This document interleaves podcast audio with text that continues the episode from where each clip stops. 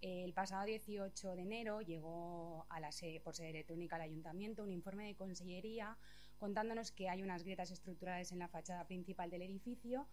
que la Consellería va a hacerse cargo de esa reparación, que tiene un, mm, un, el coste de la reparación es unos 300.000 euros más IVA,